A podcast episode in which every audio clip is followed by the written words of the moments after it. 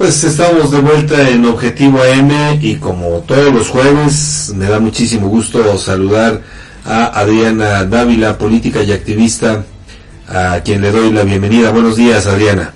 Buenos días, estimado. Buenos días, saludos, buenos días a tu auditorio. Hoy podemos, hoy queremos hablar sobre el anuncio que hizo el presidente Andrés Manuel López Obrador en el, un aniversario más de la conmemoración de la, de la Constitución de 1917 y resulta ser que todos estos anuncios sobre las reformas legales a la Constitución no es más, Edgar Fabián, que una estrategia electoral para apoyar a quien creen, sí, a Claudia Sheinbaum. El Tabasqueño como buen jefe de campaña y pésimo gobernante, sin poder algún y menos sentido de la responsabilidad, aplica el dicho popular que todos conocemos, prometer no empobrece, cumplir es lo que aniquila. Y como buena discípula la científica, ya revela el plan. Algunos recordarán el anuncio de la prensa que hace cuando dice, estas propuestas son parte del programa que vamos a presentar el primero de marzo a la ciudadanía. ¿Con qué descaro utilizan los recursos públicos y el poder del Estado para que el comandante en jefe de campaña haga de el recurso público un recurso electoral? Y con la noticia pues ya se hizo público algo que todos conocíamos. Palacio Nacional es oficialmente la casa de campaña de la científica. Y con ella la casa de campaña de todos los candidatos del régimen que han demostrado que lo que prometen no solo no lo cumplen, sino mienten descaradamente.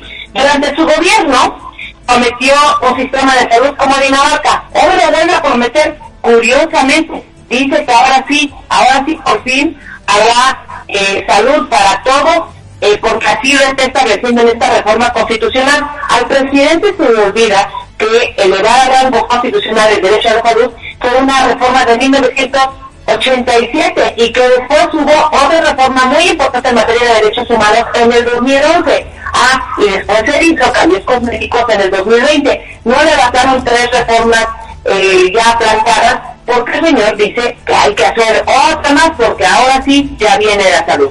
Pero además dice en otro de sus promesas que va a prohibir el comercio de vapeadores y de drogas químicas como el fentanilo y va a penalizar con severidad el delito de extorsión que lleva a cabo la delincuencia organizada. Pues que no está penalizado, que no se supone que ya hay eh, eh, algunas penalizaciones establecidas en la Ley General contra la Delincuencia Organizada. ¿Cómo se atreve a mentir con tanta facilidad cuando su, su gobierno tiene el país dañado en sangre y cuando se le entre esos vínculos de su gobierno y de otros gobiernos de la mal llamada transformación con el crimen organizado?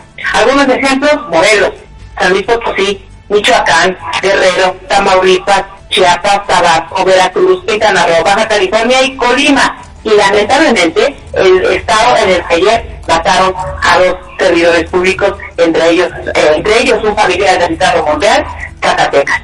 Esto es terrible, porque además de que están prometiendo algo que es su obligación cumplir, no han sido capaces de defender a los productores de limón, a los de aguacate, a los comerciantes, a los que venden pollo, a los transportistas, porque ellos son los que realmente están pagando las consecuencias de la política que solo abraza a los criminales. La verdad es que se lanzaron contra el Poder Judicial y los organismos autónomos y además dicen que van a asegurar eh, que, las pensiones que se otorguen a quienes se jubilen se cumplan y se paguen al 100. Por Dios, si ya de por sí las finanzas públicas están dañadas, porque además colapsan por el saqueo que se han eh, hecho los cuatropeístas, los hijos del presidente y sus amigos para obras que ninguna utilidad pública tiene y todavía prometen algo que por cierto cambiaron que ya no va a ser para todos, sino solo para aquellos que ganan 16 mil pesos. La verdad es que López Obrador y los suyos solo pueden gobernar con letra muerta, porque lo único que pueden cumplir Elga y Fabián es continuar con el legado obradorista para México. Muerte, miedo y miseria. México es, eh, si me lo permites, eh, un río de sangre, está que arde en todos los puntos del país y es algo que tendríamos que analizar y valorar.